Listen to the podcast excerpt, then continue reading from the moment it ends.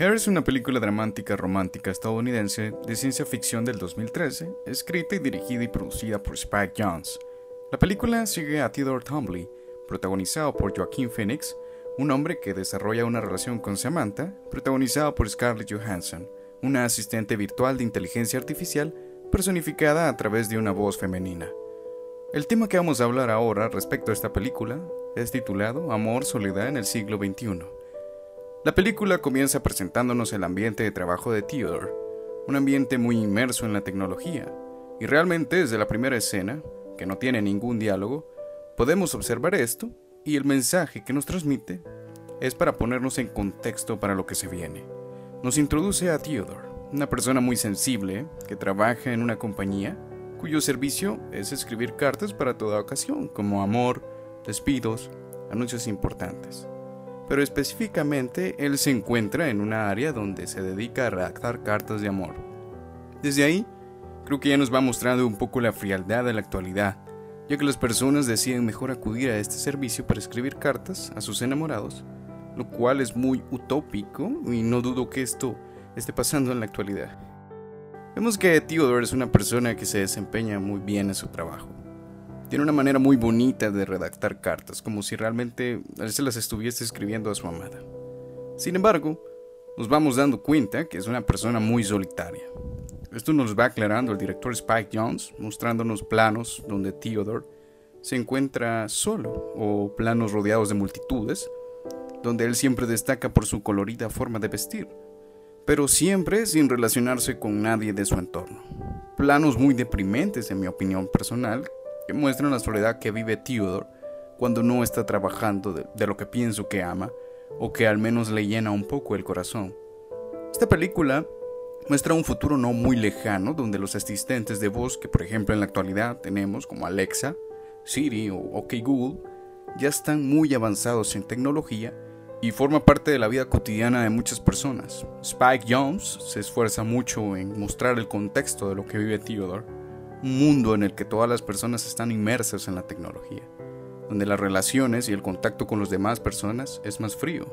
Spike Jones nos muestra una paleta de colores muy peculiar, y en mi opinión personal fue una de las cosas que más llamó mi atención de esta película. Tiene una paleta de colores muy muy agradable a la vista.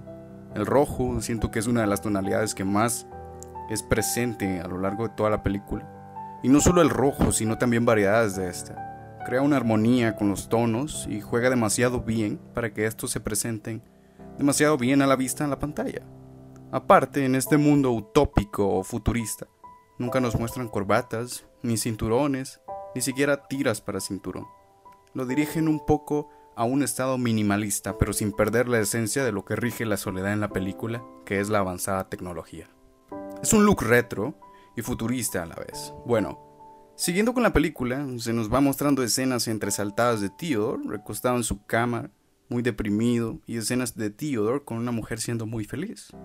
Es una manera muy inteligente de contarnos la historia de Theodore, una persona que está muy deprimida porque extraña esos momentos con esa mujer, todo esto explicado sin tener que decir ninguna palabra. En la película, nos sirve para contrastar que en la vida de Theodore ya nada es igual y que esas escenas con esa mujer son meramente más que un recuerdo. A esto sumarle que Spike Jones refuerza el estado emocional de Theodore y lo condiciona a colores claros cuando está feliz y oscuros o opacos cuando está triste. En escenas posteriores nos presentan el lanzamiento de un nuevo sistema operativo llamado OS One. Este sistema cuenta con una inteligencia artificial programada para asistir a su dueño en la vida cotidiana. Sin embargo, no es una inteligencia artificial cualquiera. Esta inteligencia artificial se adapta a los perfiles psicológicos de los dueños, y además de que cuenta con cierta autonomía para desarrollarse y evolucionar como si fuese un humano. Es entonces que Theodore conoce a su nueva asistencia con inteligencia artificial Samantha. Aunque muy utópico, Spike Jones nos muestra que Theodore empieza a sentir cosas por Samantha, la asistente personal y este empezará a tener una especie de relación con ella. Theodore claramente extraña a su pareja, y es más que obvio que no sabe lidiar con los problemas de una relación. Por esto es que él fácilmente siente atracción por la inteligencia artificial de Samantha, porque es más fácil lidiar con ella que con una persona de verdad.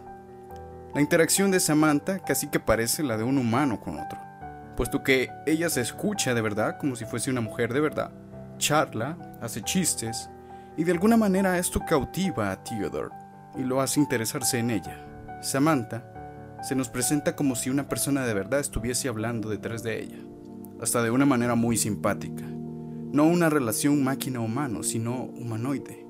En escenas posteriores, un diálogo que me llamó mucho la atención fue aquel en el que Samantha hace énfasis en no tener cuerpo y que ve esto como una ventaja.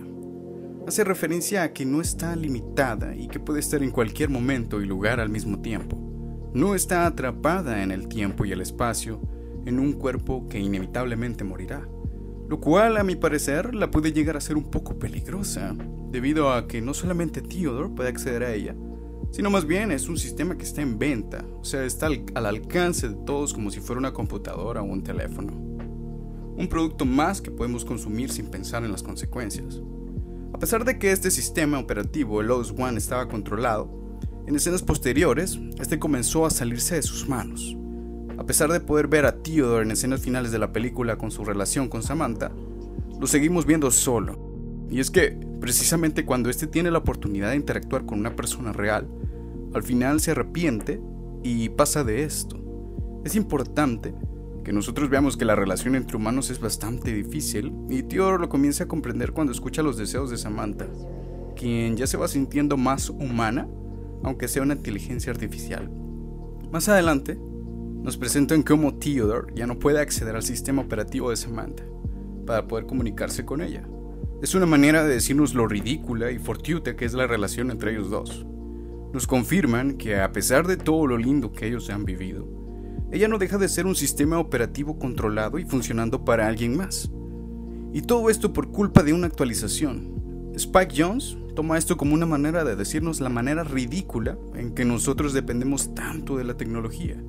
A pesar de esto, Samantha ha ayudado a Theodore a crecer como persona, y a pesar de cómo su relación falla, se da cuenta de que no todo fue tan malo y que le ha hecho ser una mejor persona.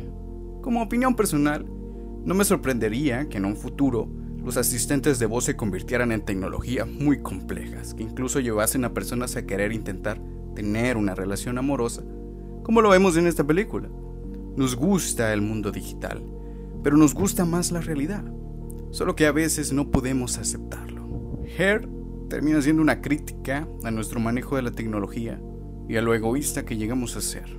Al final, no hay nada más real que la interacción humana. Y lo podemos ver en la escena final donde nos muestran un plano que nos hace entender que Theodore está aquí para luchar frente al mundo y no quedarse detrás de una computadora. Bueno, sin nada más que agregar, los invito a que busquen esta película y profundicen mucho en el mensaje que nos quiere dejar. Les agradezco por haber escuchado este episodio de podcast. Sintonícenos siempre para más reseñas y no duden en contactarnos en nuestro Instagram, arroba kevergon1, para más recomendaciones de películas que les gustaría que habláramos. Muchas gracias, pasen buen día.